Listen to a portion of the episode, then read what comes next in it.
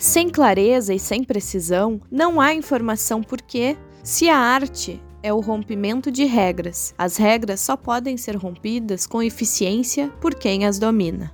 Paulo Coimbra Guedes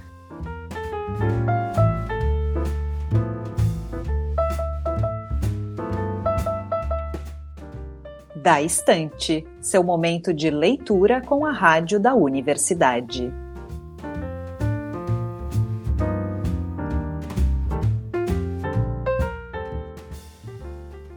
Oi, ouvintes, aqui Liz de Bortoli para mais uma leitura com vocês. Hoje nós vamos ouvir um texto escrito pela estudante de letras da URGS, Fernanda Tavares. Ela está no sexto semestre do bacharelado, com ênfase em tradução, e lê pra gente Não há amor como o primeiro, uma reflexão sobre se apaixonar.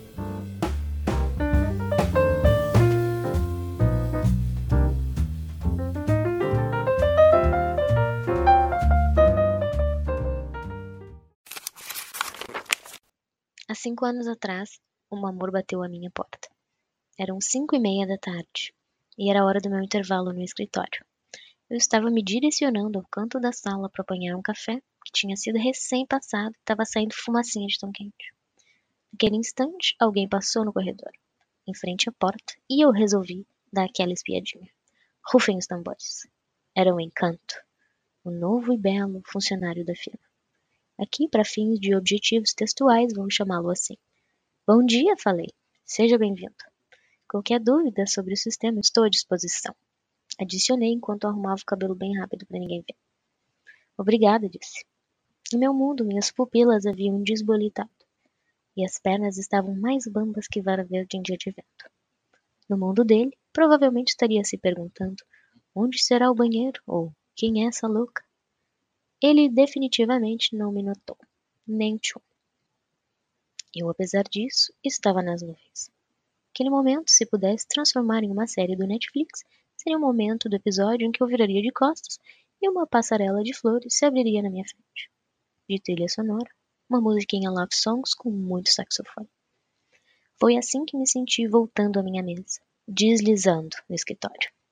O dia adentrou com muitas reuniões e burocracias para resolver, os telefonemas não paravam nunca, eles eram incessantes, e por alguns instantes pude esquecer a nova tentação do escritório e focar nas minhas atividades de assistente comercial. Chegou a hora do fim do expediente, tão aguardada naquela sexta-feira à noite. Bati o ponto e num risco corri para pegar o elevador, que acabara de parar no meu andar. Tá descendo? Sim. Pasmem, era o encanto outra vez. Eu podia sentir o perfume grudado no aço do elevador. Era Hugo Boss for Men. Pude sentir as notas de almíscar de imediato. Meu faro não falha. Anos atrás, trabalhei em uma perfumaria na Zona Sul. Nessa época, adquiri inúmeras habilidades olfativas. Ele havia infectado o elevador com aquele cheiro. Ele havia me infectado. Será que estou encantada, mas assim tão prontamente? É possível se encantar à primeira vista? Em casa, em cima do balcão, havia uma pilha de revistas da minha mãe dessas amorosas, do tipo que davam dicas de como fisgar um partidão em cinco dias. Em um dia normal, nunca teria passado pela minha cabeça sequer esticar a mão e folhear brevemente, assim como quem não quer nada, uma revista que não fosse sobre marketing e ideias inovadoras. Mas aquele não era um dia normal. Na matéria dizia assim: Fisgue sua alma gêmea em cinco dias com táticas infalíveis. Tinha de tudo, desde simpatia até a dança da ragatanga. Como que alguém seguiria dicas assim tão bobinhas? Péssimo gosto para a leitura o da minha mãe, eu usei pensar. Entretanto, a minha situação estava crítica e desesperadora. Eu não tinha muita escolha senão dar uma olhadinha na revista. Eu tinha sede de dicas arrebatadoras e, portanto, resolvi apropriar-me de todas elas, exceto a dica 1, 2, 3 a das pétalas de rosa debaixo do travesseiro, que eu achei um pouco demais.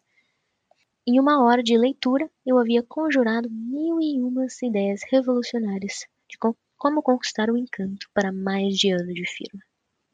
Se funcionou? Não em cinco dias. Cinco anos depois, após duas promoções de cargo, um carro zero e uma tatuagem nova, eu ainda tento conquistar dia a dia a pessoa mais encantadora do mundo, do meu mundo e que divide não mais um encanto comigo todos os dias da firma.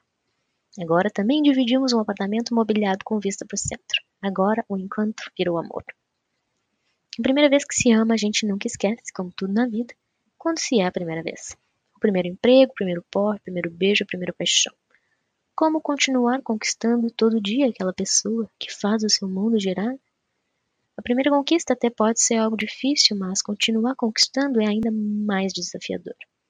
No amor, se você quiser, a estrada a se percorrer será longa e difícil, porém linda.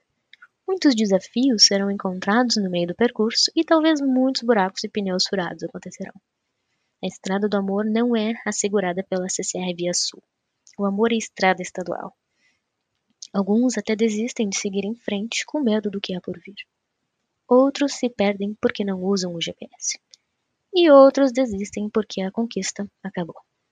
Aos que não desistiram, o amor nos faz ultrapassar os buracos e limites dos desafios que encontramos chão pela frente. É por isso que todo dia de manhã me lembro de como a vida pela primeira vez esteve completa.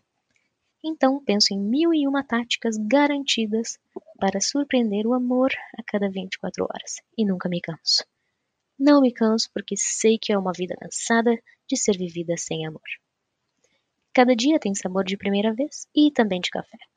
Hoje e sempre, todas as manhãs, o café é passado para duas xícaras, a cama é de casal e os planos são de dois. De fato, não há amor como o primeiro. Amanhã é um novo primeiro dia, outra vez.